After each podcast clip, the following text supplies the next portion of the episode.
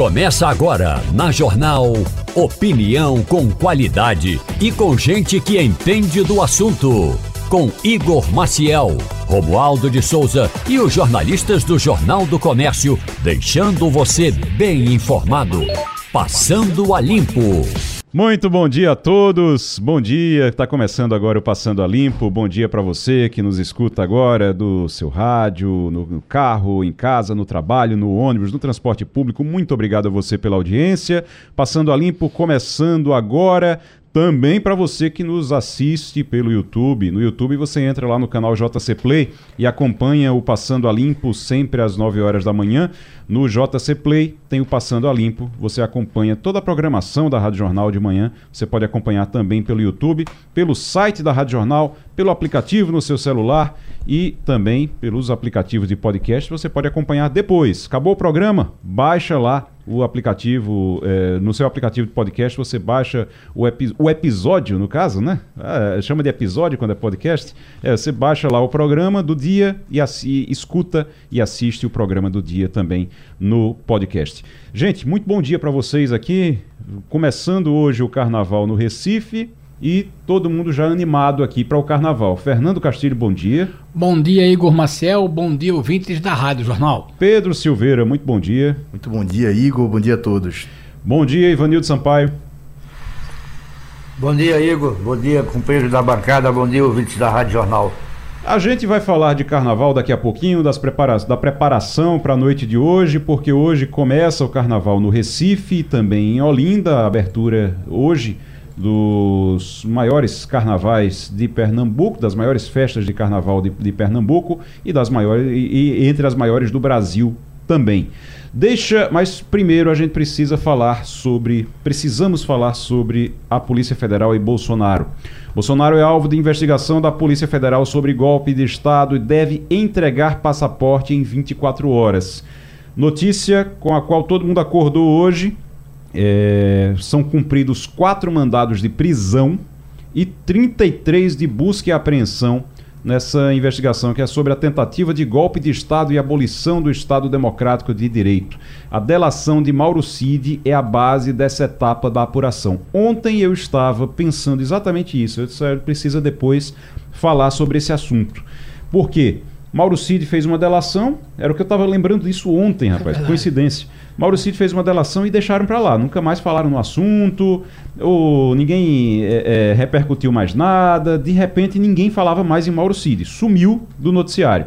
E agora, uma operação, 33 mandados de busca e apreensão, 4 mandados de prisão e a base é a delação de Mauro Cid. Tem um detalhe: foram atrás diretamente de Bolsonaro dessa vez. Foram atrás de Bolsonaro e disseram a ele: entregue seu passaporte. Tem 24 horas o ex-presidente Jair Bolsonaro tem 24 horas para entregar o passaporte à Polícia Federal. Pergunto a Pedro Silveira, que é do direito, que está aqui com a gente agora. Daqui a pouquinho a gente vai conversar também com uma advogada sobre isso, uma advogada criminalista sobre isso, mas já deixa eu perguntar a Pedro Silveira. O que é que significa quando a Polícia Federal chega e diz: entregue seu passaporte, você tem 24 horas para entregar o passaporte? Tem muita gente dizendo, ah, é porque vão prender ele e estão com medo que ele fuja, estão preocupados que ele fuja. É isso? É isso. Significa que o cerco está fechando para cima do ex-presidente Jair Bolsonaro. Igor, quando a, a justiça determina a entrega do passaporte, o, o, simbolismo dessa decisão. Hoje a sua coluna no, no JC foi sobre simbolismo, né? Sobre Sim. o simbolismo da, dos nossos atos. E a justiça também tem atos que tem, são simbólicos. E o simbolismo disso aí é dizer, olha, o cerco está fechando para cima de você, existe um risco de fuga e para que você não fuja, a gente precisa reter o seu passaporte. Então foi determinado que ele entregue o passaporte no prazo máximo de 24 horas. Nessa decisão, Igor, certamente já consta a consequência do que acontece se ele não entregar. A gente não, ninguém teve acesso à decisão ainda, mas certamente diz se você não entregar em 24 horas, vai ter uma consequência que seria certamente a prisão e seria algo que seria determinado pelo ministro Alexandre de Moraes. Não é automático automático. Então, se ele não entregar em 24 horas, ele já vai preso. Não é automático. Vai Mas como é que, como é que, como é a, a que funciona? Se ele não entregar em 24 horas, a Polícia Federal faz o quê? Isso é natural que, num, especialmente numa situação como essa, envolvendo um ex-presidente da República, haja uma confirmação por parte do magistrado, no caso do ministro, que determinou a ordem. Então, se ele não entregar em 24 horas, certamente vai ser informado ao ministro Alexandre de Moraes que ele não entregou, e aí o ministro pode mandar prendê-lo pelo crime de desobediência, que está previsto no Código Penal, artigo 300 do Código Penal, que é você desobedecer uma ordem de um agente público, inclusive de um juiz. E aí, é, Ivanildo, tem um, teria o Alexandre de Moraes teria uma justificativa para prender o ex-presidente, porque aí ele diria, ele poderia dizer, olha, ele, ele não quer entregar o passaporte porque ele está com a intenção de fugir, então a gente vai ter que prendê-lo. É, acredito que ele vai entregar o passaporte. Lei, não é? Oi? É o que diz a lei, não é? É, exatamente. Não é o ministro Alexandre de Moraes, é a aplicação da lei. Sabe o que é que eu tenho medo disso tudo, Igor? Uhum. É como está se estendendo esse processo de, de é, sei lá, embate entre o ex-presidente Bolsonaro e a justiça. É? A gente pensava que o país ia ficar pacificado, até porque esse pregão é isso. Mas a gente vai ter que escutar muito tempo essa demanda entre duas, duas correntes políticas. Não é? Os, os seguidores de Bolsonaro acham que é perseguição, os seguidores de Lula dizem que é justiça e a, e a sociedade brasileira vai continuar dividida. É, isso é, isso é um, um, dos, um dos problemas que a gente tem e realmente essa divisão da sociedade. Fernando Castilho. É, é realmente. Agora, Ivanildo... agora o cerco apertou. É. Quatro, inclu, inclusive quatro militares. aliados de Bolsonaro foram presos. É. Foram presos, não militares, mas é. quatro aliados de Bolsonaro foram presos. Há militares, sim, entre os alvos de busca e apreensão mas quatro aliados de Bolsonaro foram presos, inclusive o Felipe Martins. Que Felipe é Martins, que era aquele assessor internacional, é. aquele. Lembra daquela polêmica de um gesto? Foi o Felipe Martins, não foi? Foi o Felipe um Martins, gesto que ele fez é. no, numa, Senado. Numa, no Senado, numa cerimônia com o Rodrigo Pacheco, que ele fez um gesto e que disseram: ó, oh, isso aí é um gesto de supremacistas. É, é, um gesto é, realmente muito grave o que ele fez ali, o que ele teria feito ali. Ele foi investigado na época e tudo, tem um processo, tinha um processo rolando sobre isso. E agora ele foi preso nessa operação, que tem a ver com a tentativa de golpe no 8 de janeiro de 2023, Castilho. É, esse é um movimento, como diz o Ivanildo, muito preocupante, porque, primeiro, acontece depois de uma delação de Mauro Cid é, numa situação como essa, e a gente já conversou isso, Igor, essa semana aqui, sobre como é que a Polícia Federal atua para obter uma delação premiada. Ele disse: Olha, eu já sei de tudo que você fez, tudo que você disse, tudo que você escreveu. Eu quero confirmar isso aqui, mas essa delação só acontece se você apresentar fatos novos indícios novos que nós possamos investigar. É assim que o processo, é assim que o método de, de, de delação premiada funciona. O que nós estamos vendo é a consequência disso. Certamente a polícia apresentou ao coronel Mauro Cid um pacote de informações, evidências e, e, e caracterização da participação dele nesses movimentos e ele deve ter acrescentado mais informações, até porque era, era o, o, como é que chama, era o veículo né, de todo esse pessoal a gente vai ter que observar um pouco, mas como diz o Vanildo, essa coisa é uma sangria que não para é, e a gente não sabe até que ponto isso vai estancar para a gente passar para a fase de curativo. Hoje a gente está na fase de limpeza do ferimento, que é muito ruim. Isso já dura um ano e um mês. E olha, não é só, é o entorno todo de Bolsonaro, tá? Até é o, entorno, o é Valdemar Costa Neto, do é. PL, está tá entre os alvos. A operação atende medidas expedidas pelo ministro do Supremo Tribunal Federal, Alexandre de Moraes, com o nome de Tempus Veritatis, Hora da Verdade. Ela mira aliados do ex-presidente como Braga Neto. Braga Neto foi o candidato a vice na chapa vice. da reeleição, né? Braga Neto, Augusto Heleno, Anderson Torres e Valdemar Costa Neto. Os ex-assessores de Bolsonaro, Marcelo Câmara e Felipe Martins, já foram presos. Essa etapa da investigação tem base na delação do tenente-coronel Mauro Cid. De acordo com informações da Polícia Federal, o Exército Brasileiro acompanha o cumprimento de parte dos mandados, e até porque alguns dos alvos são é, das Forças Armadas. Estão sendo cumpridos 33 mandados de busca e apreensão, além de quatro mandados de prisão preventiva e 48 medidas cautelares diversas da prisão. O que são essas medidas cautelares diversas da prisão, Pedro? É, além de medidas cautelares diversas da prisão, são como, por exemplo, a apreensão do passaporte.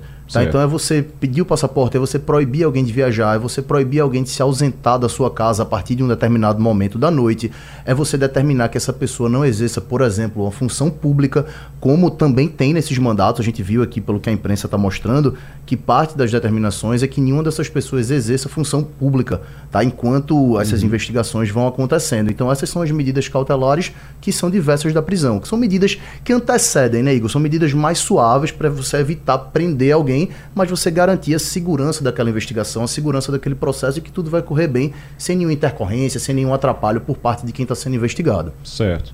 Nesta etapa, a Polícia Federal aponta que o grupo investigado se dividiu em núcleos de atuação para disseminar desinformação sobre supostas fraudes nas eleições de 2022. Essa atuação teria começado ainda antes do pleito com o suposto objetivo de viabilizar e legitimar uma intervenção militar em dinâmica de milícia digital, é o que diz a Polícia Federal aqui. Ah, o primeiro eixo de atuação do grupo consistiu na construção e propagação de informação falaciosa sobre vulnerabilidade do sistema eletrônico de votação. O discurso foi reiterado pelos investigados desde 2019 e persistiu mesmo após os resultados do segundo turno de 2022. Essas afirmações também faziam parte do discurso do próprio ex-presidente Jair Bolsonaro eh, e pesaram na decisão do Tribunal Superior Eleitoral que levou à inelegibilidade dele em 2023. Isso é realmente é. muito sério, porque é, o, o que a Polícia Federal diz é que não foi uma coisa no calor da derrota. Isso é o que me chamou é a, a atenção. Isso é o que me chamou a atenção. A tese é de que não foi algo no calor da derrota, foi algo que vinha sendo planejado desde que ele já tinha vencido a eleição em 2018 e aí se começou a criar essa, essa história já pensando na reeleição em 2022. Então, 2018 ele vence, em 2019, quando assume, já se começa a fazer planos para que ele se mantivesse depois na, na, na presidência. É uma loucura com método, né? Com planejamento. É uma loucura, é, mas tem método, né, Castilho? Você tem. ia falar alguma coisa. É importante a gente prestar atenção no fato de que este não é a continuação de nenhum inquérito. É um inquérito novo. A operação está denominada de Tempus Veritas, Veritatis, desculpe, e é um novo inquérito. Tanto que o próprio presidente falando a um jornal agora há pouco, disse: Olha, eu estou procurando me entender, porque é, eu não tenho informação sobre essa operação. Mas é exatamente isso. Eu acho que talvez esse seja o primeiro inquérito aberto pela Polícia Federal a partir daquilo que a gente conversou agora, das novas delações ou das, dela, das informações prestadas por Mauro Cid. E aí a polícia julga que tem um conjunto de informações para abrir um novo inquérito, que certamente vai se transformar num processo mas não é uma coisa do, do prosseguimento daquelas outras operações que estão sendo feitas. É um inquérito específico para ver isso. Tanto que ele está estruturado, a informação da Polícia Federal mostra essa, essa, essa diferenciação. Ô, ô, Pedro, existia uma preocupação, a gente vai conversar com a Carol Amorim eh, daqui a pouquinho, que é advogada criminalista, mas já vou explorando aqui o, o Pedro Silveira sobre isso. É, nem é a área dele, mas a gente já vai pegando aqui. Como é que. Pra, uma dúvida que eu fiquei aqui para poder ter acontecido essa operação. E diz que é baseada na é, baseada na, na delação. Significa que a delação já foi homologada? Isso significa que foi homologada e significa que teve que haver uma autorização judicial. Nesse caso, por a gente estar tá falando de um ex-presidente por pessoas com foro privilegiado, a gente, esse juiz tem que ser um ministro do STF. No caso, foi o ministro Alexandre de Moraes que autorizou que essa operação acontecesse. E aí, Igor Castilho, a gente voltando para falar sobre simbolismo, né, que foi, como eu mencionei há pouco, uhum. o tema da coluna de Igor de hoje no Jornal do Comércio. O nome da operação é Tempus Veritatis, Hora da Verdade.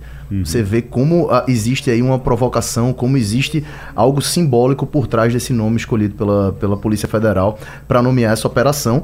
E, feito você falou, a delação do Mauricídio parece que faz um tempo que aconteceu já, ninguém ouviu mais falar naquilo, pois mas é. porque a justiça tem um tempo específico, né? O Alexandre de, Moraes, tem... Alexandre de Moraes confirmou ela em setembro de 2023 setembro de 2023. Aí mandou soltar ele. Sim. Confirmou, mas ainda ia, ainda ia confirmar, precisava confirmar as informações que ele passou.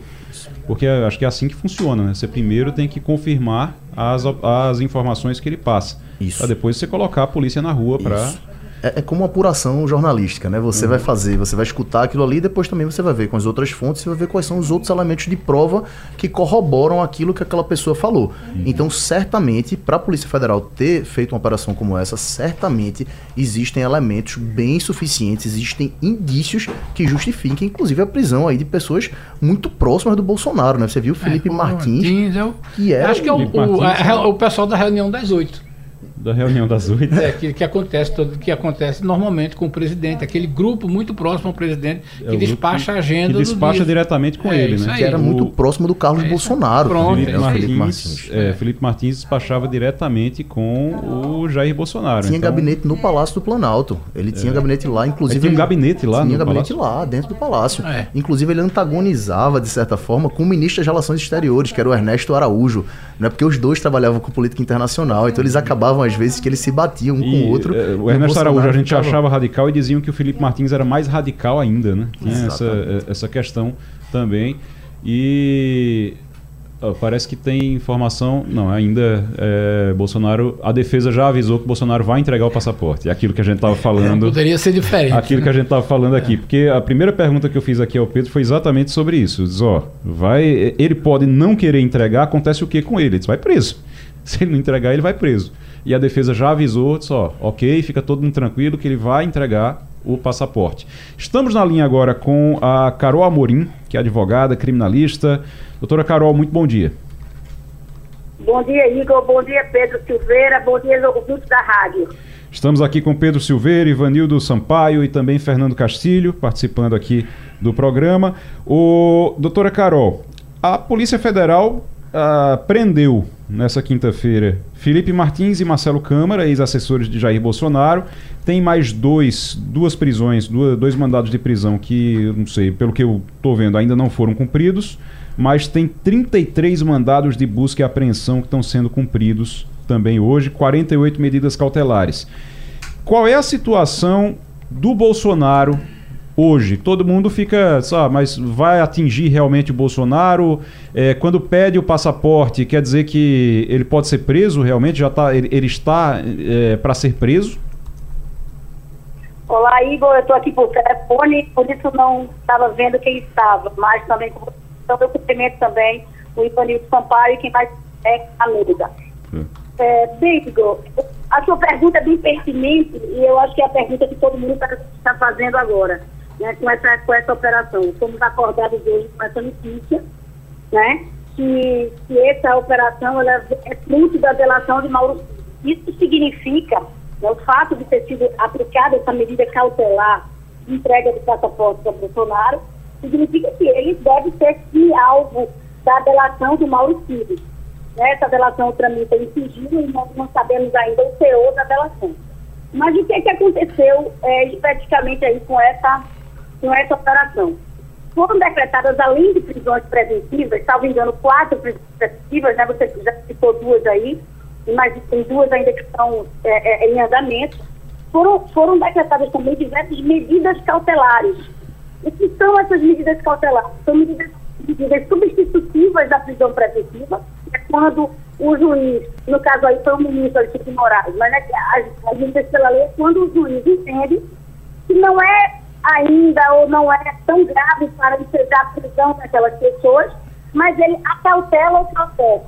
Né? Essas medidas cautelares elas estão elencadas no artigo 319 do Código de Processo Penal e elas são diversas. Por exemplo, é, suspensão de uma função pública, né? se, a, a, se a, o agente ele tiver, uma, tiver no exercício de uma função pública.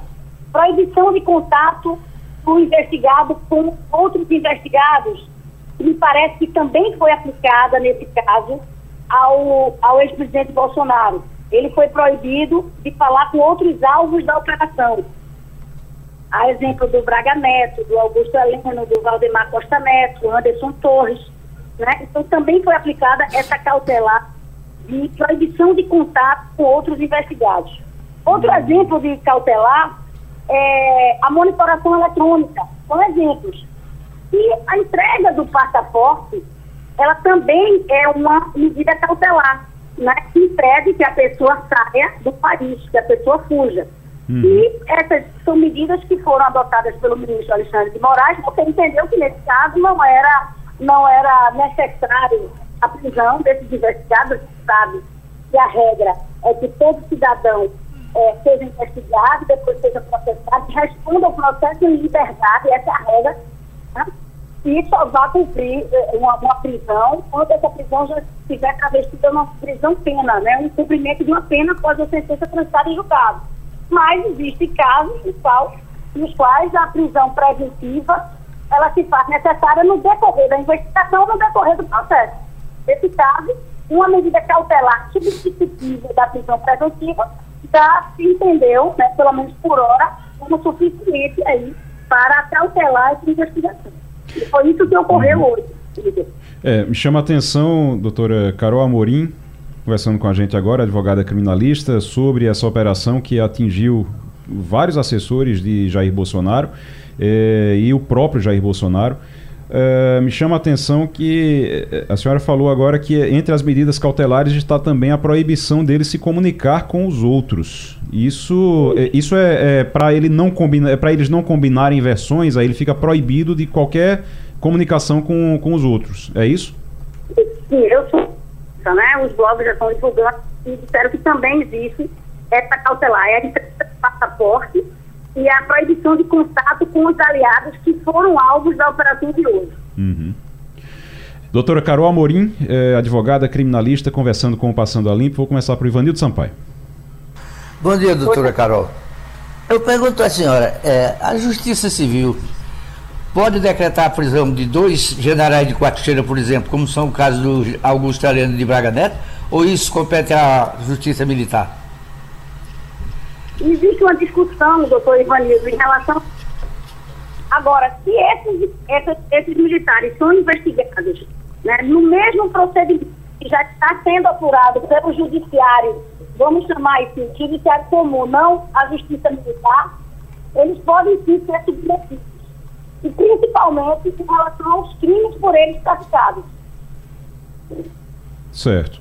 Doutora Carol Amorim, é, advogada criminalista, conversando com a gente sobre essa operação com Jair Bolsonaro. Pedro Silveira. É, Carol Amorim, bom dia, um prazer enorme falar contigo aqui na Rádio Jornal. É, Carol, o que todo mundo quer saber é Bolsonaro vai ser preso?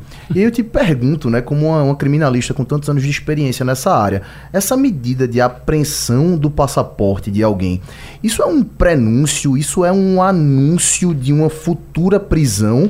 Como é que isso acontece naturalmente? Ou não necessariamente? Isso pode, é normal que se aprenda o passaporte e também não dê nada depois. Com a tua experiência, como é que você enxerga isso? Oi, Pedro. Prazer enorme falar com você e com todos os demais. É, Pedro, veja só. O, no caso, a, gente sabe que a prisão preventiva, ela, ela, como ela é exceção no decorrer do processo, ela só é, é interpretada em casos que a pessoa esteja ou tentando fugir, ou tentando, vou tentar falar aqui numa linguagem bem para os ouvidos, uma linguagem não jurídica, né? tentando atrapalhar de alguma forma a instrução penal, né? É, causando risco de uma continuidade delitiva. Então, esses são os requisitos da prisão preventiva, que é uma prisão é, é, no decorrer do processo. Então, ela ocorre para, para resguardar o processo e a investigação. No caso aí, nós temos uma investigação, né? Ainda em curso. Não é ainda ação penal. Então, é, para falarmos de uma prisão do ex-presidente Bolsonaro nesta operação, nesse caso específico desta investigação, nós teríamos que vislumbrar que ele estivesse é, combinando versões ou atrapalhando a, a, a investigação, escondendo provas, tentando fugir. Teríamos que, que, que, ter um fato concreto desse tipo para ter uma prisão contra ele. A partir do momento que se decreta a, a entrega do passaporte, né, o recolhimento do passaporte, e se ele cumprir esse recolhimento, porque se ele não cumprir, isso sim pode ser transformado numa prisão preventiva sem dúvida. Está, inclusive, no no artigo 312, parágrafo 1 né? Que a preventiva ela pode ser decretada em caso de descumprimento de uma medida cautelar. Oh. Então, se o presidente uhum. cumprir né, a entrega do passaporte, cumprir o afastamento do contato, né, não ter contato com os demais, e não, e não incidir em nenhum dos tipos do 312, que são esses que eu lhe falei, né? Atrapalhar a instrução, tentar fugir, enfim. É, atrapalhar a aplicação, tentar furtar a aplicação da lei, ele não será preso nessa investigação. Precisa desse fato concreto. O, o... Porque a regra é que se, processe, se, se prove a culpa, né, com todo de, o devido processo legal, todas as chances de defesa, e ao final, quando a pena constar julgada, que a pessoa seja presa. Essa é a regra. Doutora Carol Amorim, advogada criminalista, conversando com o Passando a Limpo, Fernando Castilho. Doutora Carol, bom dia. É Fernando Castilho. Eu tinha uma curiosidade para saber o seguinte: sendo ele já condenado pelo TSE, no caso, uma sentença transitada em julgado, isso o torna mais vulnerável a, a, ser alvo de uma operação que determine sua prisão, ou esta sentença no TSE não tem relação com aquilo que se chama de o seguinte: você só pode ou prender uma pessoa, é, obrigatoriamente prende uma pessoa, ou pode prender uma pessoa se ele tiver uma condenação transitada em julgado. Aplica-se ao caso ou o fato de ele ter sido condenado no TSE não tem é, conexão com esse tipo de acusação que ele possa sofrer agora? Olá, Fernando, bom dia. Olha, não tem conexão, não tem. É uma instância completamente diferente. A prisão que a gente está falando aqui é uma possibilidade de uma prisão processual e a prisão após o trânsito julgado de uma sentença penal condenatória seria né, o cumprimento de uma pena, né, uma prisão por cumprimento de pena. Agora, é claro que o fato dele já ter sido condenado pelo TSE e ali já se ter é, é, é, digamos assim, exposto argumentos né, pelas autoridades que analisaram, pelos julgadores. Isso pode ser levado como parte da fundamentação né, do Judiciário, do Supremo Tribunal Federal. Olha, até é, é, em tal processo foi analisado isso. Mas ele não pode aqui ser é, preso ou ser, ser, ser aplicado qualquer cautelar pelo fato de ter sido condenado no TSE. São instâncias completamente diferentes. E a análise também foi diferente. Né? Lá estava se analisando a elegibilidade dele. Doutora Carol Amorim, é, advogada criminalista, uma coisa que ficou aqui só para a gente encerrar. É, ele não pode se comunicar com os outros investigados, mas ele pode dar entrevista, por exemplo?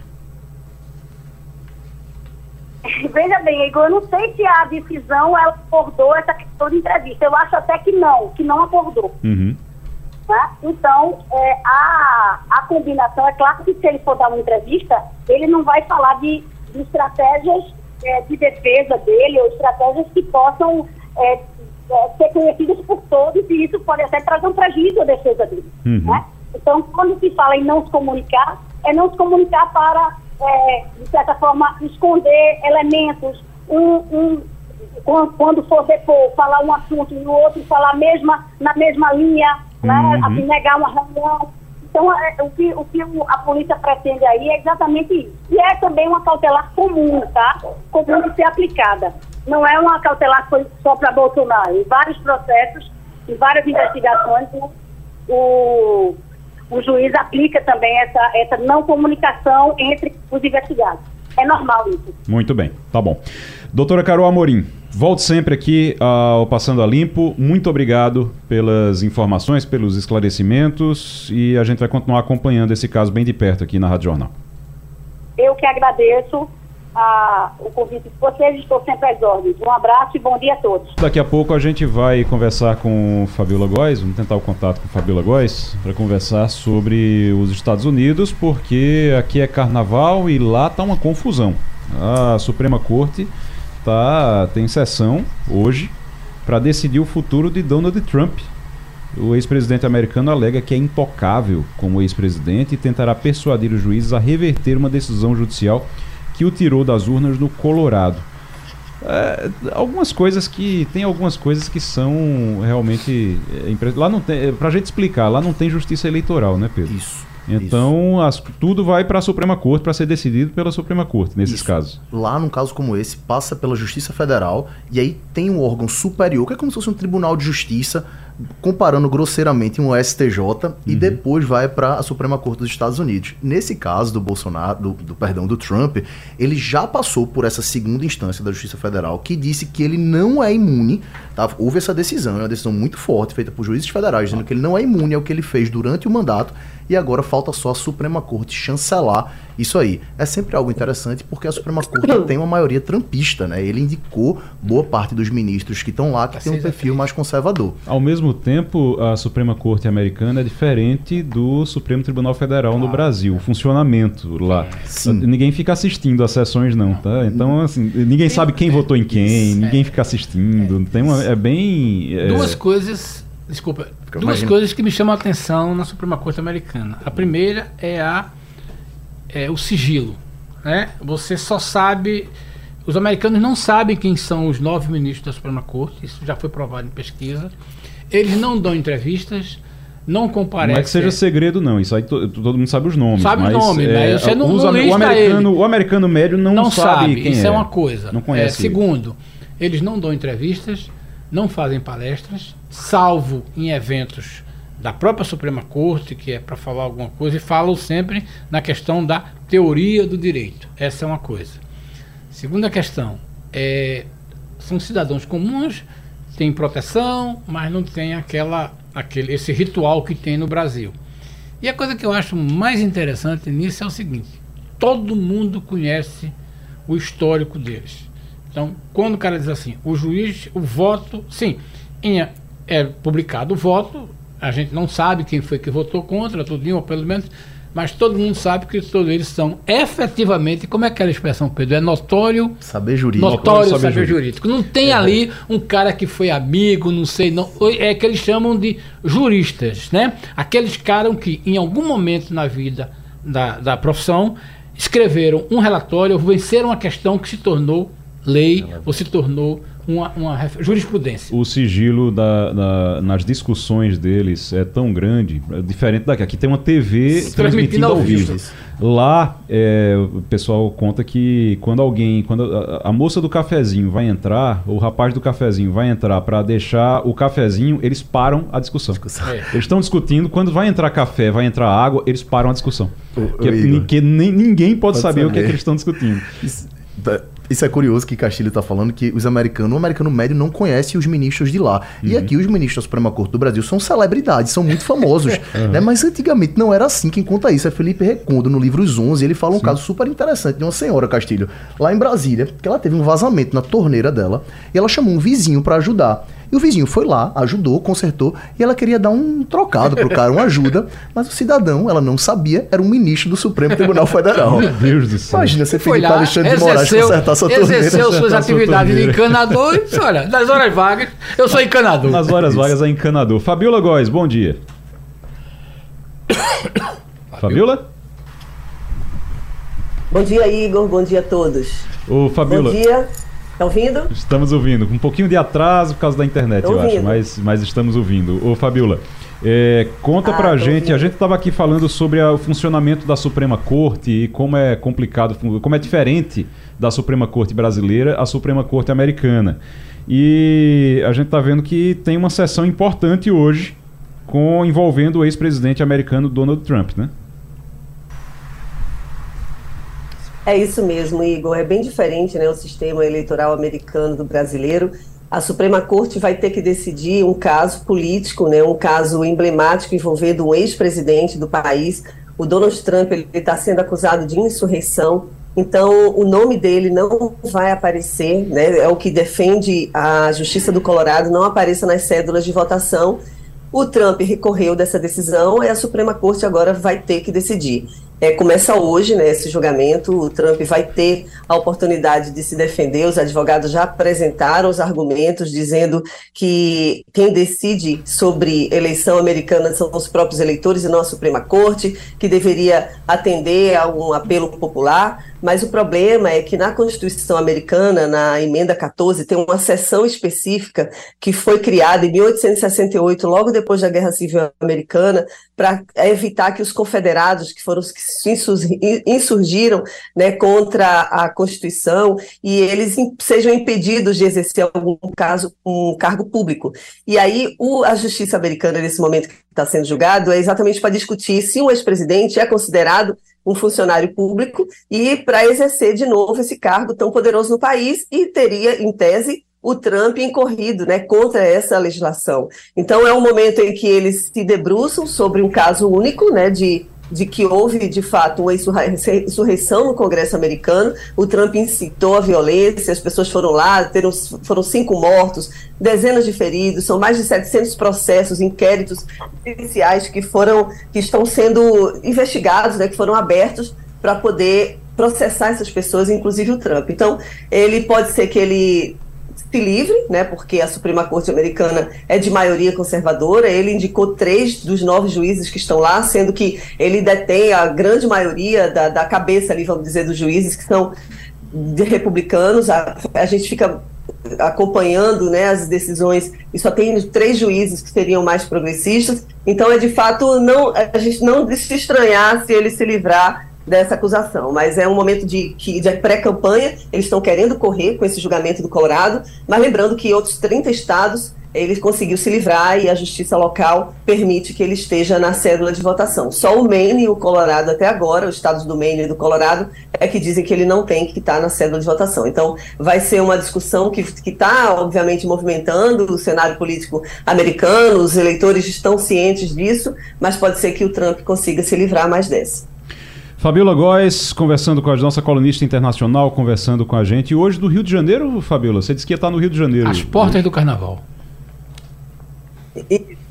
Estou aqui nas portas do Carnaval, no Rio de Janeiro. A cidade está bem movimentada, está se preparando né, para os foliões. Ontem eu estive no Cristo Redentor, foi a primeira vez que eu fui lá. Já tem um movimento enorme de turistas, de gente falando do mundo inteiro. É o turístico mais visitado né, do Brasil. Então a cidade está de fato tá é, carnaval, tem decoração. A Marquês de Sapucaí, né, se preparando aí para o desfile das escolas. Já começa o desfile amanhã na sexta-feira. Então estou aqui acompanhando a movimentação. Mas tem muito bloco de rua também que eu vou que eu vou participar. Muito bem, tá certo.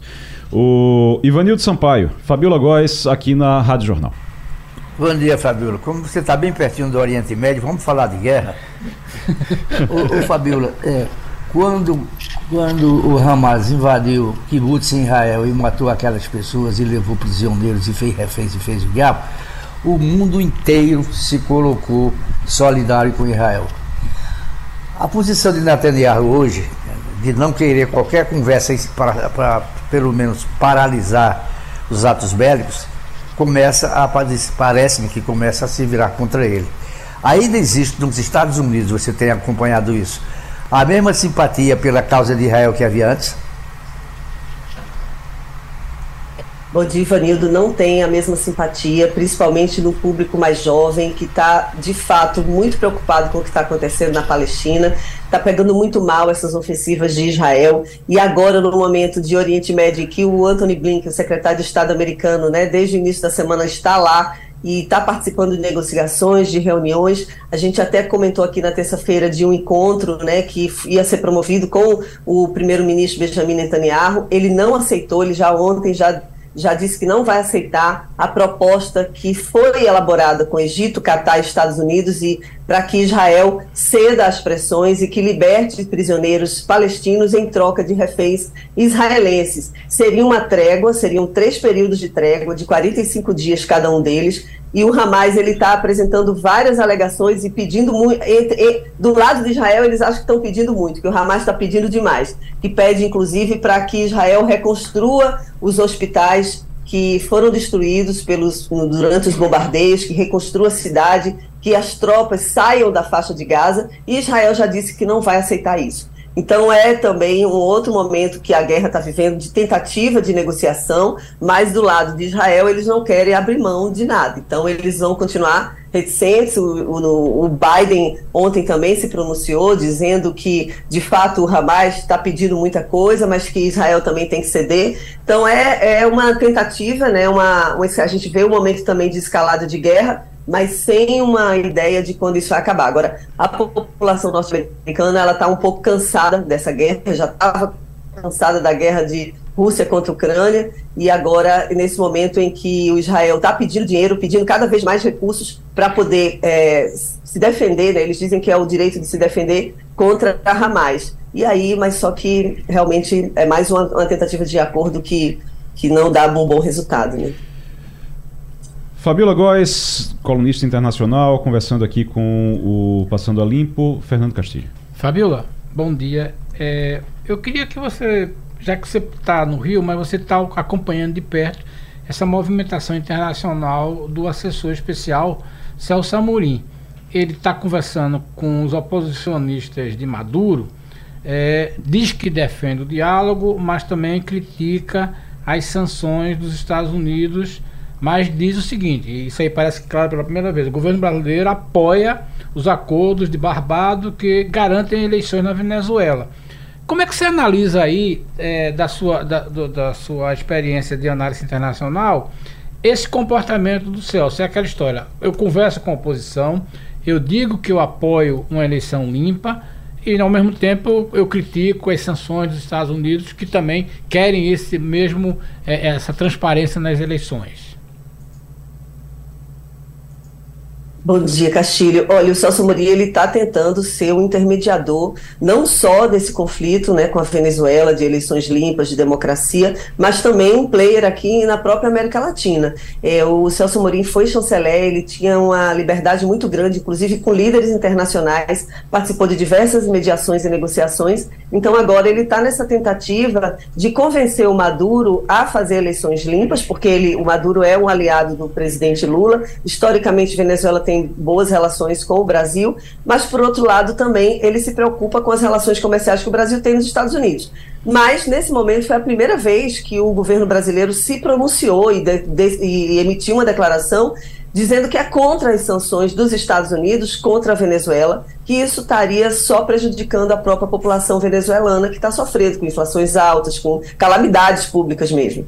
E nesse momento de transição de que vai ter eleição esse ano, o Amorim ele está pedindo que organismos internacionais façam, participem desses encontros para garantir uma liberdade de uma transição, se for o caso de Maduro perder, e que os oposicionistas, os candidatos que estão sendo perseguidos pelo regime do Maduro, consigam pelo menos ser candidatos porque a Maria Corina, que é uma opositora dele, ela tem, ela está inelegível por 15 anos. E quando os Estados Unidos confirmaram que o Maduro não ia deixar que ela conseguisse concorrer, apertaram as sanções. Então está de novo proibindo trocas comerciais de, de, de, de, suprimentos e de petróleo né, entre Estados Unidos e Venezuela. E aí agora o Celso Amorim ele tenta fazer cumprir um acordo de Barbados, que foi um acordo que foi realizado em outubro do ano passado, em que haveria, de fato, uma eleição limpa e livre na Venezuela. Só que o Maduro ele está insistindo em, em continuar seguindo esses oposicionistas. Tudo bem que é a justiça da Venezuela que está decidindo que eles não podem ser elegíveis, mas a gente sabe que a justiça da Venezuela está muito imbricada com o governo Maduro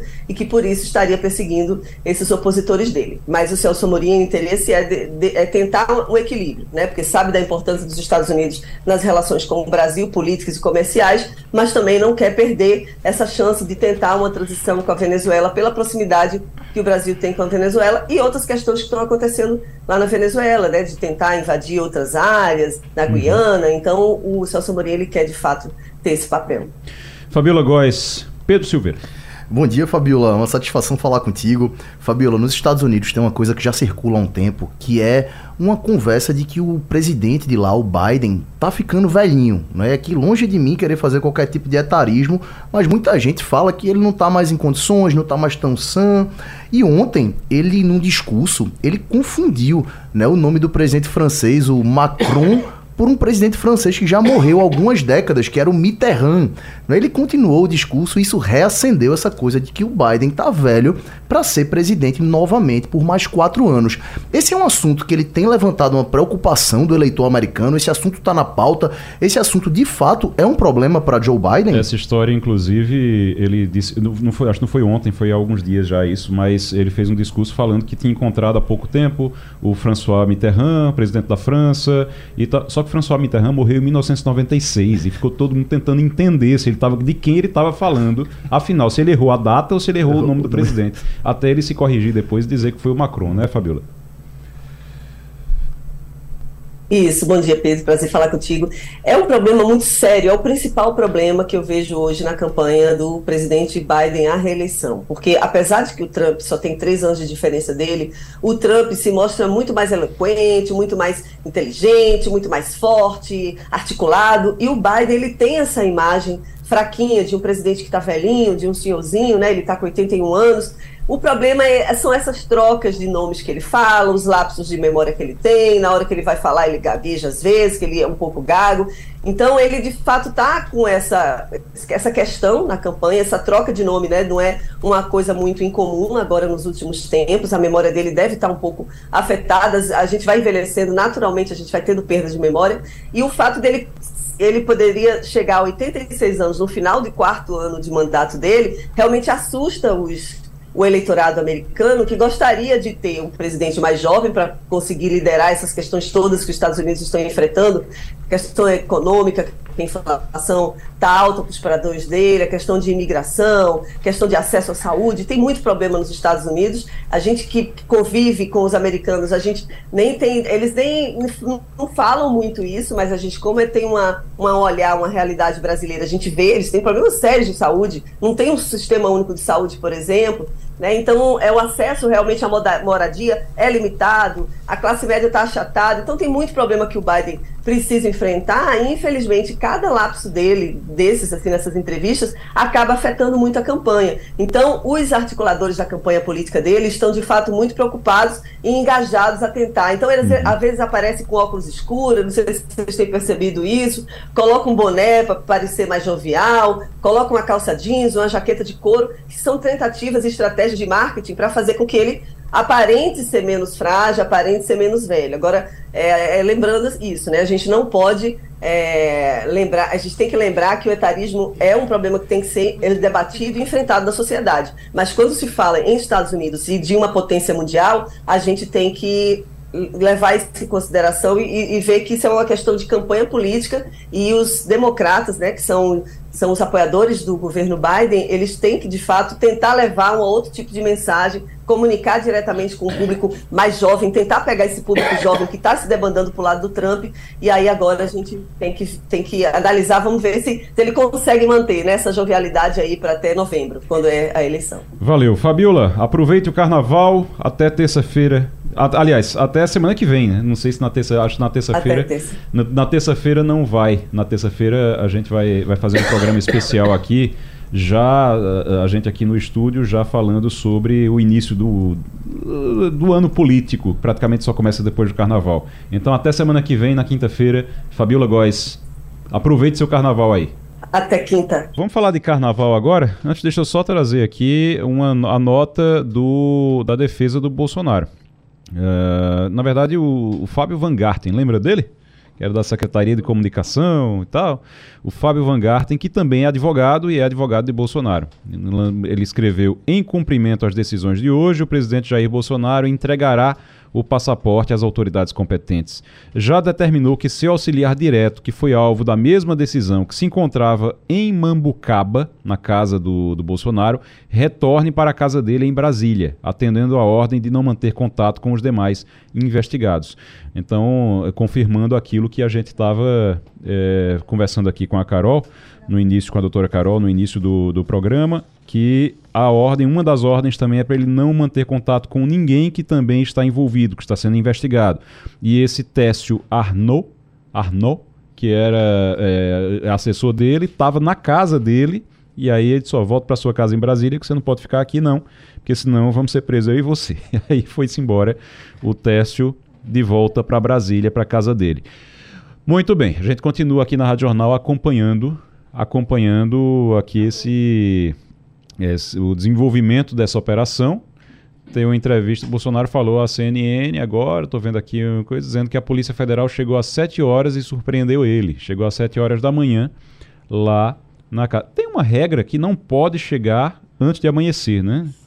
Tem que esperar. É, o, o, problema é o sol nascer ou tem um horário é, específico? É o sol nascer, igual. Eu, salvo engano, é após que o sol nasce, mas assim, eles não podem chegar de madrugada. Uhum. Nem de madrugada, nem a partir de um determinado momento da noite. Então é por conta disso que a Polícia Federal sempre se organiza bem cedinho, né? Eles se juntam lá no meio da madrugada para fazer a operação antes da pessoa acordar. A ideia é que pegue realmente a pessoa ali na cama ou saindo da cama para evitar que a pessoa de alguma forma é, perturbe ali a operação ou tente assim, fugir. De 6 a 6 não tem operação, mas isso, à noite. mas é. depois que amanhece. Tá liberado, aí exatamente. qualquer hora tem o. o batem, a, batem a porta lá. Exato. E você vê aí com essa nota do, do Fábio Wasgarten, né? Que era, que era ministro Van Garten. Van Garten. É. é. com nome difícil, né? Esse oh. não sei nem de onde é. é. Van Garten. Você vê que essa, essa nota dele mostra que o respeito à decisão judicial, que a gente tá falando, né? isso. né? Que se essa decisão for descumprida, pode vir uma prisão aí muito rapidamente.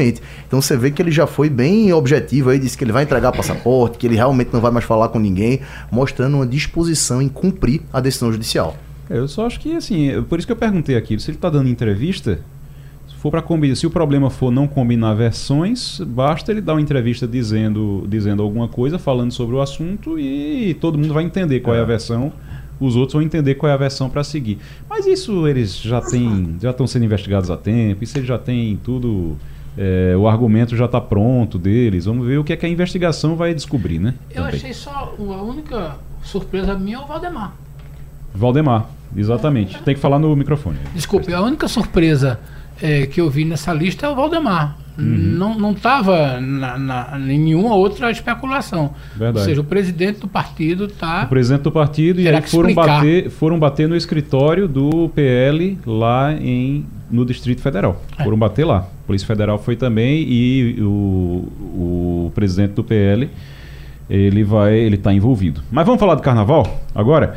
A gente está com o secretário executivo do COP, o Anderson Soares. O COP é o Centro de Operações do Recife. Hoje tem a abertura do Carnaval do Recife. Hoje é a abertura do Carnaval de Olinda e também do Recife. Hoje tem Gilberto Gil no Marco Zero, entre outras várias atrações. E eu queria conversar com o secretário. Secretário, muito bom dia. Bom dia, bom dia, pessoal. Ô, ô secretário, sabe que é, a gente fica pensando na estrutura como é o, o COP, primeiro explique para a gente o que é o Centro de Operações do Recife. O COP é o quê? O que é que ele faz? Qual é a, a função do COP? Perfeito. A função do, do COP hoje está muito na gestão integrada dos órgãos da prefeitura, né? São várias instituições envolvidas num grande evento como esse e a minha função principal é garantir que todas atuem de forma, de forma coordenada. Uhum. Como grande, um grande maestro de orquestra, né? Entendi. O COP também tem uma atuação no, no quesito de chuvas, né? E também grandes eventos que ataquem a mobilidade da cidade ou então afetem a rotina dos nossos cidadãos. Certo. Então, então por é, exemplo, então, no um caso proteste, do carnaval, é, no caso do carnaval, vocês vão controlar, segura, vocês vão coordenar segurança, vão co coordenar o fluxo das pessoas, tudo isso vocês ficam coordenando. Qual é a estrutura? Vocês trabalham com que estrutura? Tem câmera, tem drone? Isso. Isso, perfeito. A gente vai, vai coordenar mobilidade, limpeza, assistência social, é, vídeo monitoramento. A gente está montando estrutura ao lado da central de artesanato, Sim. onde vai ficar atuando com 145 câmeras, certo. acompanhando todo o evento, tanto dentro da área do Recife Antigo, como as imediações para dispersão uhum. e também todos os polos descentralizados. Qual é a orientação? Além disso, ah, pode, pode falar. Eu queria saber qual é a orientação. Mas hum. termine, termine. Além disso, a gente também está montando estrutura para atender o Galo da Madrugada. Sim, então, é no Galo da Madrugada, eu vou ficar com a equipe no Forte das Cinco Pontas, uhum. onde eu chego de 5 da manhã e saio às 5 da tarde. Pronto, tá certo. O, o secretário, eh, qual é a orientação para quem estiver indo hoje à noite para a abertura do carnaval? A orientação é não ir de carro, se for, tem onde estacionar, tem ônibus para ir, como é, qual é a orientação para essas pessoas? Perfeito. É, a orientação que a gente sempre dá é que a pessoa evite vir de carro, né? É, a, a gente tem o Expresso da Folia que funciona super bem há vários anos a gente tem tanto a entrada sul, a, ali pela ponte giratória, como a entrada norte, que desce aqui na Alfredo Lisboa, bem pertinho do palco do Marco Zero. Uhum. Mas, naturalmente, se o folião ainda quiser vir de carro, a gente tem os estacionamentos gratuitos da prefeitura e dos tribunais, uhum. que dão cento, é, 1.152 vagas. Além disso, estacionamentos privados, né? Como o estacionamento do Moinho e alguns estacionamentos um pouco mais longe, que vai estar, por exemplo, no Estelita. Uhum. E do Estelita para cá terá uma, uma estrutura de vans. Então, se alguém quiser, estaciona no, no Novo Recife e vem para cá com a van. Ah, certo. Então pode, pode estacionar lá no, no Cais Estelita. Vai ter um espaço lá para estacionamento? Isso, vai ter estacionamento, vai ter uma operação privada lá. Certo. E o operador traz o pessoal para cá com o van.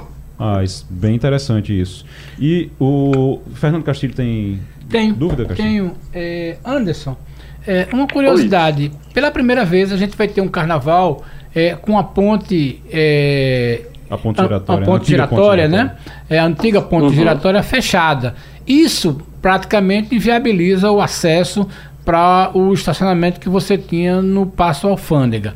Você está dando uhum. uma informação nova. Olha, não tem o Passo Alfândega, mas tem o do Moinho Recife e tem o dos outros tribunais. A orientação vai ser que a pessoa que decida ir de carro é, pegue esse, ah, no caso agora não seria a região norte, né? É isso aí é, para quem isso. vai.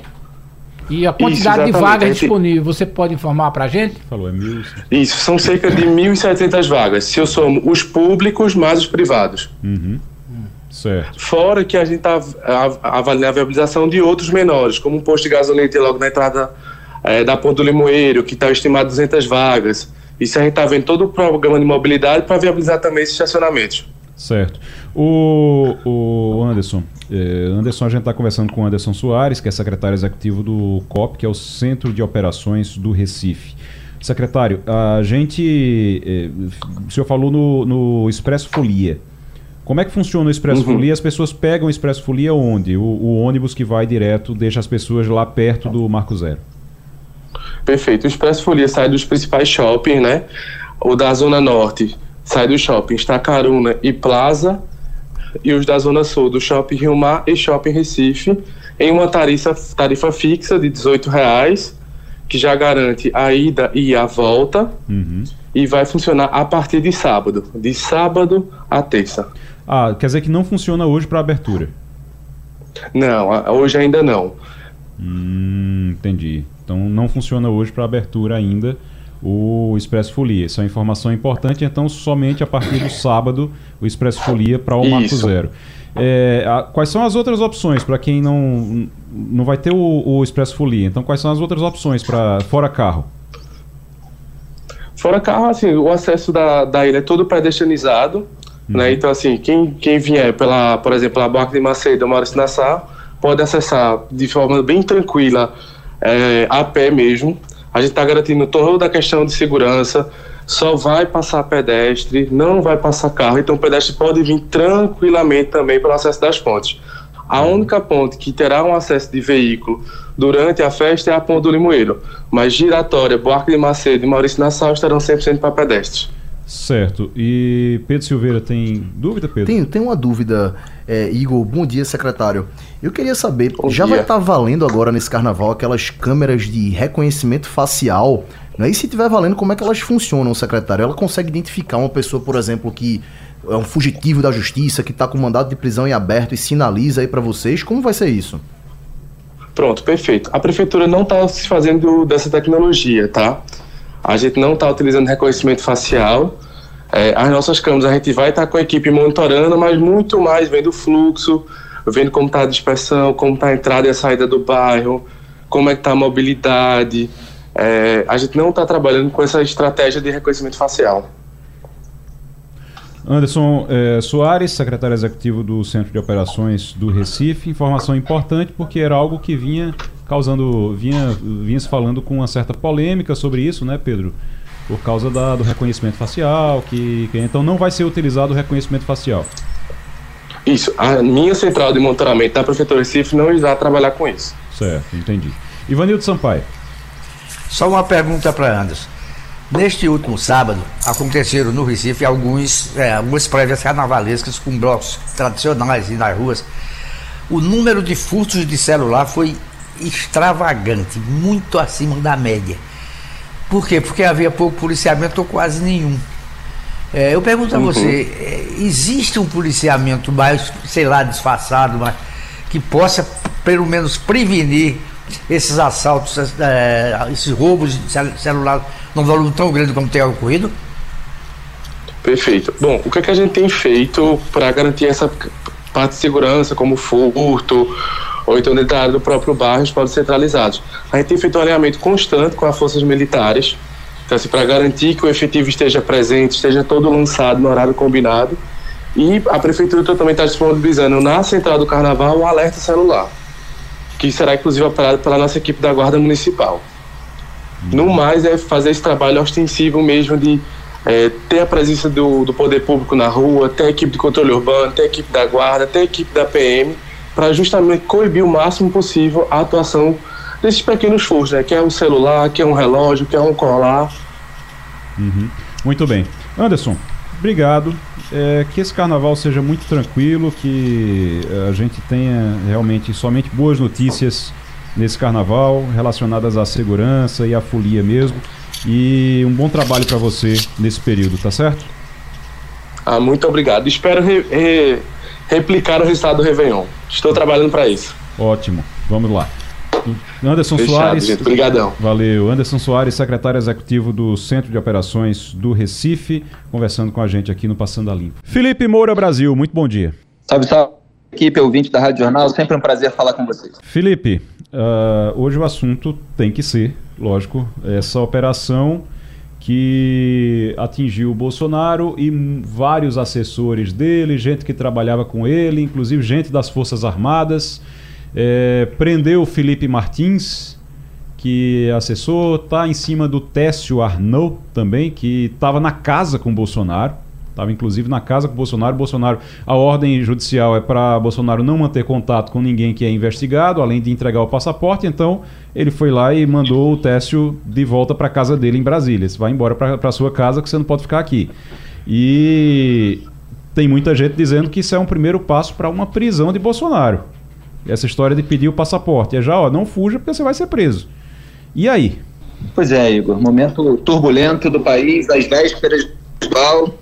E preciso fazer um comentário mais amplo. É, a gente vinha de um momento em que o foco do debate público eram as decisões do ministro Dias Toffoli do Supremo Tribunal Federal, que aliviou as multas bilionárias da Odebrecht e da JIF, começando pela empresa dos irmãos Batista, JF, depois partindo para a empresa de Emílio Debrecht, Marcelo Debrecht, é, e também é, teve aquela decisão de dar início ao processo para investigar a transparência internacional, que eu analisei como sendo uma retaliação.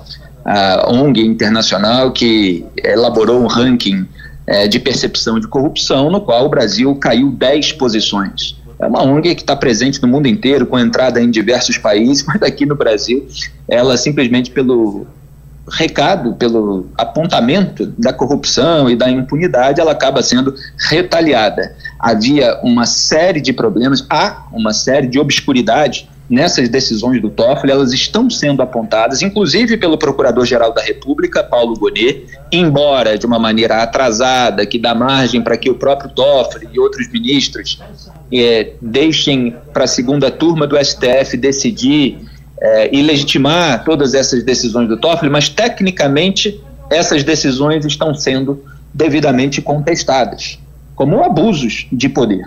E aí o que, que acontece? Você tem uma operação contra Jair Bolsonaro, todos os bolsonaristas, aí o debate público já caminha para outro lado. Quer dizer, isso serve é, para pelo menos dividir o noticiário, embora agora o noticiário esteja coberto é, com toda essa operação. Então, assim, eu fico até mais orgulhoso da, do título que eu coloquei num artigo meu de 2021. 10 de agosto de 2021, que hoje volta a sintetizar a realidade. O título era o seguinte: Jair Bolsonaro é a cortina de fumaça do sistema. Por quê? Porque há anos, né, aí pelo menos três anos a gente está falando, mas antes até, é, a sujeira do Bolsonaro e da sua trupe, e, é, e tem sujeira sim, para deixar claro, ajuda a cobertar a sujeira do governo Lula, do próprio presidente, que ontem falou umas barbaridades, inclusive tratando mulheres como interesseiras, e dos ministros do Supremo Tribunal Federal.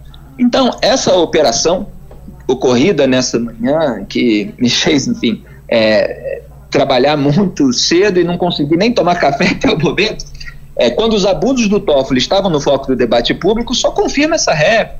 Jair Bolsonaro é a cortina de fumaça do sistema, é o ideal. Quer dizer, você, se você está nas cordas, se ah, os seus abusos estão sendo expostos, é, tem os abusos lá do outro lado para que um possa se limpar no do outro. Agora, tem abuso sim, eu quero deixar isso perfeitamente claro, inclusive uma série de elementos que são usados aí é, contra é, Braga Neto, General Heleno, Valdemar da Costa Neto, o Felipe Martins que foi preso, é, foram elementos apontados por mim ao longo dos quatro anos do governo Bolsonaro, inclusive em matérias sobre essa militância virtual e agora relacionada é, no âmbito dessa investigação aos ataques de 8 de janeiro e aparentemente com base na delação do Mauro Cid, esse ajudante de ordem de Jair Bolsonaro, que resolveu abrir o bico porque sentiu que a barra estava complicada para ele. A gente vai precisar aguardar maiores detalhes sobre as provas contra essas pessoas, porque de início é, vazaram trechos da delação do Mauro Cid que pareciam mais repetições daquilo que a imprensa já dizia. Agora, os investigadores estão vazando aí para repórteres na imprensa de que, ao contrário do que pensavam, existe substância, existe caminho de prova. Eu espero que haja, porque é, senão você vai ter aí uma postura de vitimismo por parte dos bolsonaristas, de alvo de um sistema que tenta retaliá-los injustamente, etc. E a gente sabe que é, é, há elementos realmente que mereciam uma investigação mais aprofundada. Espero que esse trabalho seja minucioso. Felipe Moura Brasil, conversando com a gente aqui no Passando a Limpo sobre essa operação. Ô, ô Felipe, uma das coisas que, eh, assim, que chama atenção é que envolve até um ex-comandante da Marinha, né? O Exército, a, a Marinha, a Aeronáutica, as Forças Armadas estão participando também? Estão em, em, em, em sintonia com a Polícia Federal nesse momento? Olha, o que chegou de informação para gente é, é que as Forças Armadas sabiam é, da operação, quer dizer, elas foram alertadas. Então, aparentemente, essas são todas as informações preliminares que a gente vai confirmar em maiores detalhes ao longo do dia e dos próximos dias. Então, aparentemente, houve uma preocupação é, de é, alertar as Forças Armadas de que um dos seus representantes seriam alvejados é, para que, enfim, não houvesse é, um, um, susto ou uma é, rebelião ou que se interpretasse como um ataque direto às Forças Armadas. Uhum. As, for as Forças Armadas elas não são imunes a à delinquência, elas não são imunes à instrumentalização política, elas não são imunes à presença de cidadãos específicos que façam mau uso do seu cargo ou que é, é, atuem em cumplicidade com políticos que estão usando a máquina pública em seu benefício próprio. As Forças Armadas são constituídas de pessoas, de cidadãos brasileiros é, do, do mesmo barro, né, como as pessoas costumam dizer, de todos os demais. Então, em todos os setores da sociedade, você tem indivíduos é, que é, cruzam as linhas né, e, eventualmente, abusam. Então, é, o ex-comandante da Marinha, Almirante Almir Garnier Santos, ele é um dos alvos dessa operação Tempos Veritatis. Uhum. Ele teve o seu telefone apreendido por volta das 6h15 da manhã, é, pediu à esposa que transmitisse a manifestação a, a colegas das Forças Armadas, conversou é, com a esposa Selma por telefone, instantes após ter sido alvo de um mandado de busca e apreensão é, da PF. É, ele está pedindo orações aí aos amigos, etc. A gente tem que aguardar maiores detalhes sobre o que levou ele a ser alvo. Agora, isso quer dizer que as Forças Armadas estão é, cúmplices de um golpe de Estado, etc. Não, porque no dia 8 de janeiro os tanques não foram às ruas. E é por isso que não houve um golpe sustentável, porque o Exército não aderiu àquele movimento, mesmo diante de semanas de acampamento em frente aos quartéis pedindo uma intervenção militar com Bolsonaro no poder. Agora, que um ou outro é, militar tenha feito alguma besteira, é claro que é plausível, é verossímil, mas precisamos analisar caso a caso. Muito bem. Obrigado, Felipe. Um grande abraço e até semana que vem. Obrigado a todos vocês e um bom carnaval para todo mundo, apesar dessa turbulência toda. Tchau, tchau. Bom carnaval, valeu. Ô, gente, estou vendo aqui uma notícia que aí eu quero repercutir com o Fernando Castilho. Bill Gates decidiu deixar 99% da fortuna de 617 bilhões de reais, no caso, se a gente for transferir aqui para o real, 617 bilhões para um quarto filho, um quarto filho que não existe. Os herdeiros receberão apenas 50 milhões. 50 milhões de reais. O cofundador da Microsoft afirmou considerar um desserviço que os filhos tenham acesso a enormes somas de riqueza. Ele disse que ele fez um comunicado dizendo que ia deixar 1% da fortuna para cada um, ali, para os filhos, 1% da, da fortuna para os filhos, e na verdade dá 10 milhões de dólares para cada um, e o resto eles vão ter que se virar sozinhos. Ah, porque ele acha que enormes somas de riqueza não fariam bem para os filhos e ele vai doar o restante para as ações dele de saúde, de promoção de saúde, de, de, de tudo. E aí eu, ele fez esse anúncio junto com a ex-mulher, a Melinda Gates, que é a mãe do, do, dos filhos dele. E aí me chamou a atenção isso agora. Começar com 10 milhões de dólares não é também tão, não é ruim Mesmo não, nos Estados Unidos. Não vai começar pobre não, né? Não. Olha, é, tem uma coisa interessante nessa decisão. Eu conheço a biografia de Bill Gates, eu gosto de ler sobre Bill Gates e é, quando saiu no Brasil a, o livro A Estrada no Futuro, mostra um pouco de que é a cabeça de Bill Gates. Os nossos ouvintes talvez não saibam, mas os pais de Bill Gates investiram em educação e ele e o Bob, o, o sócio dele, que viria a ser o sócio dele, é, tiveram acesso a, a, horas de computador quando isso era caríssimo nos Estados Unidos. Os pais deles eram de classe média. E ele foi diferenciado, criou a questão da Microsoft, aquela coisa, tudo bem. É, mas sempre teve uma preocupação muito grande com o dinheiro.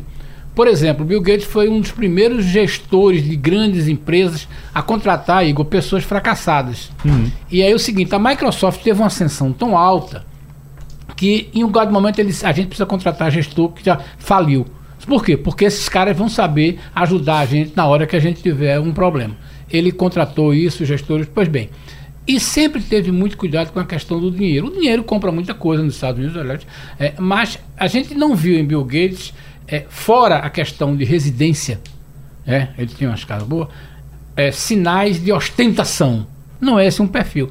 Mesmo Jobs com aquela com aquele comportamento dele, você não vê esse tipo de coisa que a gente brinca. A gente não vê nos verdadeiros capitães da indústria da informática internacional, né, ações de blogueiros. Uhum. Ou de, de, de, de, Esse é um perfil dos americanos. Agora, eu acho o seguinte: esse quarto filho que ele chama, eu o quarto entend... filho, não, o quarto filho é, são as operações, operações de, sociais. De sociais. Sociais. Então, tem um trabalho é muito, muito grande presente. É, é, sempre bom lembrar. Os americanos resolveram a questão da, da empresa na virada do século XIX para o século XX. As empresas já eram SA. Uhum. É, eles resolveram a questão da, da, da, do conhecimento do dinheiro né? No final do século XX, já foi tudo, no século XIX, eles resolveram a questão das ações, daquela coisa. No século XX, eles organizaram a questão do mercado de capitais, já estava tudo consolidado, não tinha mais o que inventar na questão do mercado financeiro. Mas tem uma coisa que os americanos estão muito presentes: é o seguinte: o que é que a minha escola me deu? O que é que a minha universidade, onde eu estudei, me permitiu para fazer isso? Isso explica por que os milionários gastam tanto dinheiro com as universidades é, onde estudaram. Esse é, é um perfil. Uhum. Bill Gates deu bilhões. Agora, só que ele evoluiu. Ele foi para uma questão de preocupação no meio ambiente, preocupação com o futuro da humanidade, essa coisa tudo. Tem Eu uma... acho perfeitamente normal uhum. e acho aquela história. Eu acho que esses filhos dele já receberam doutrinação familiar para dizer o seguinte: olha, esse dinheiro aqui não é para você gastar. Vai não. cuidar de tua vida. Deixa eu, deixa eu contar Pronto. aqui, deixa eu falar exatamente isso. A, a, o, o, a fala dele especificamente é a seguinte, viu, Pedro? É um desserviço para as crianças terem enormes somas de riqueza. Isso distorce tudo o que eles podem fazer ao criar seu próprio caminho. Isso foi numa entrevista. Nossos filhos receberão uma, receberam uma ótima educação e algum dinheiro. Então nunca serão pobres, mas eles terão que construir as suas próprias carreiras. A história da fortuna para o quarto filho foi explicada, inclusive, também pela Melinda Gates, que Melinda também tomou a iniciativa de doar grande parte da sua fortuna. Ela tem em torno de 10 bilhões, 10,6 bilhões de dólares, segundo a Forbes, por achar absurdo que tanta riqueza esteja concentrada nas mãos de uma única pessoa. Gates deixou claro que é, quem ou melhor, o que vai ficar com os restantes, os, os outros 99% da herança. A Fundação Bill e Melinda Gates, considerada pelo ex-casal como seu quarto filho, é, que, como eles chamam de quarto filho. Então, 99% vai ficar para esse quarto filho, que é a Fundação Bill e Melinda Gates, e 1% vai para os, os três primeiros filhos, que é. tem ali em torno de 20 anos, 20, 20 é. e poucos anos eles têm, Pedro. Então, assim, é uma lição. Eu vou dizer uma coisa. Eu, na pandemia, eu lembro que um dos primeiros textos que eu escrevi na pandemia, aquele pesadelo, fica todo mundo em casa e a gente trabalhando de casa, se organizando. E eu lembro que um dos primeiros textos que eu escrevi foi: deveríamos ter ouvido Bill Gates. Porque Bill Gates falava, acho que uns cinco anos antes, Bill Gates dava palestras dizendo que alguém precisava fazer alguma coisa porque o mundo ia passar por uma pandemia. Alguém precisava fazer alguma coisa porque os dados que ele tinha mostravam que o mundo ia passar por uma pandemia. Ninguém ouviu Bill Gates e aí aconteceu o que aconteceu. Mas agora está ele dando outra lição também. Nobre demais, viu? Eu vou lhe dizer, pessoalmente eu concordo muito. Tem outra celebridade que falou isso, que é o James Bond.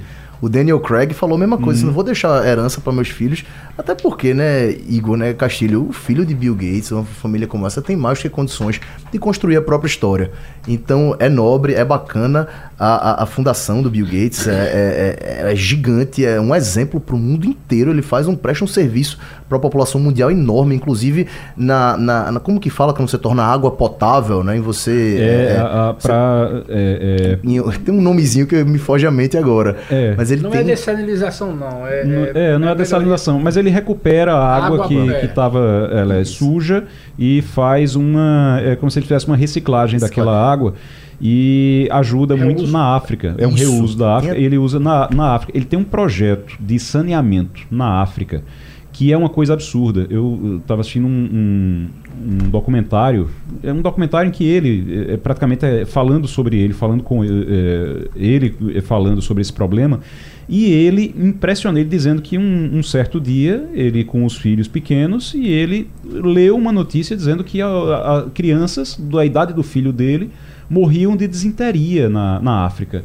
E ele disse que achou aquilo um absurdo. Como assim morre de desinteria? e aí ele foi pesquisar e viu que não tinha saneamento, que o problema era saneamento e tudo. E começou a criar, ele começou a pagar pessoas para terem ideias inovadoras para tentar, é, de alguma forma, você levar saneamento para essas regiões onde você não tem como levar tubulação, você não tem como. Sim. Então, como é que você faz é, para essas pessoas terem realmente um mínimo de higiene e tudo. Então ele começou a criar projetos em cima disso. A Fundação Bill e Melinda Gates trabalha muito na área de saúde e ele, ele, tem esse trabalho muito forte na África com o saneamento, em toda a África ali. É uma coisa é, bem. Tem até um vídeo, e aí vacinação, né, dele... vacinas também, distribuição de vacinas Sim. também ele faz. É bem. Ele, ele tem um vídeo super forte que eles mostrando água assim com, com fezes dentro. E eles passando a água por essa máquina e depois bebendo num copo para mostrar que realmente a água ficou limpa. É, então, pronto, é, exatamente. É, tem esse vídeo no, no documentário. No documentário tem esse vídeo. Eles mostrando exatamente isso. Agora também a gente tem que reconhecer uma coisa só finalzinho, viu, Igor? Oi. É, essa movimentação global está fazendo que ao redor do mundo os ricos, é, os muito ricos, não são ricos, mas os super ricos comecem a pensar é, nessa mesma coisa. Para que que eu vou é, deixar é, tanto dinheiro ou pra, o que é que eu faço com tanto dinheiro? E aí nós temos, não só nos Estados Unidos, mas em vários países do mundo, também no Brasil, iniciativas de, de gestão melhor do dinheiro para esse tipo de coisa.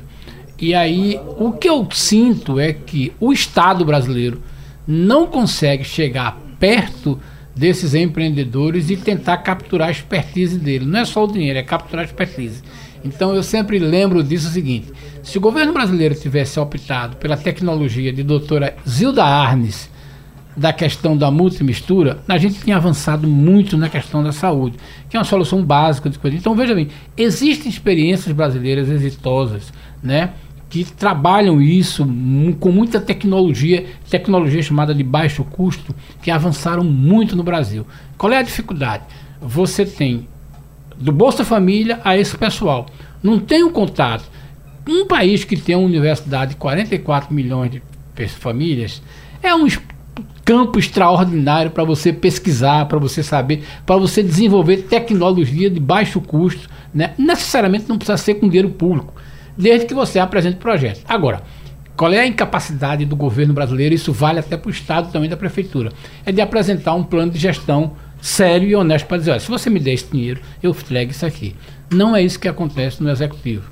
Eu estou falando nem de política, eu estou falando da gestão executiva. Uhum. Talvez a gente pudesse caminhar e sair. Tem muito dinheiro sobrando para fazer muita coisa. O que não tem é confiança do empresariado, do investidor e do, do, do cidadão nessas questões que o governo podia liderar. Talvez Paciência. se a gente tivesse melhores resultados no combate à corrupção, e a gente Era. passou a semana aqui Pronto, falando sobre isso, isso e os aí. últimos dias falando sobre É. isso, e sobre a queda do Brasil no índice de, de- de transparência da corrupção, a- a- a- o resultado ruim do Brasil, uma queda de 10 posições no índice da transparência internacional, talvez os empresários tivessem mais confiança no poder público. O problema é que falta confiança no poder público porque todo dia explode um escândalo de corrupção e a gente vê a- a- a- realmente que não existe um movimento, não existe um- um- uma ação concreta para combater a corrupção no Brasil. Não existe uma. Eu não estou falando de uma nova Lava Jato, nem nada disso, não.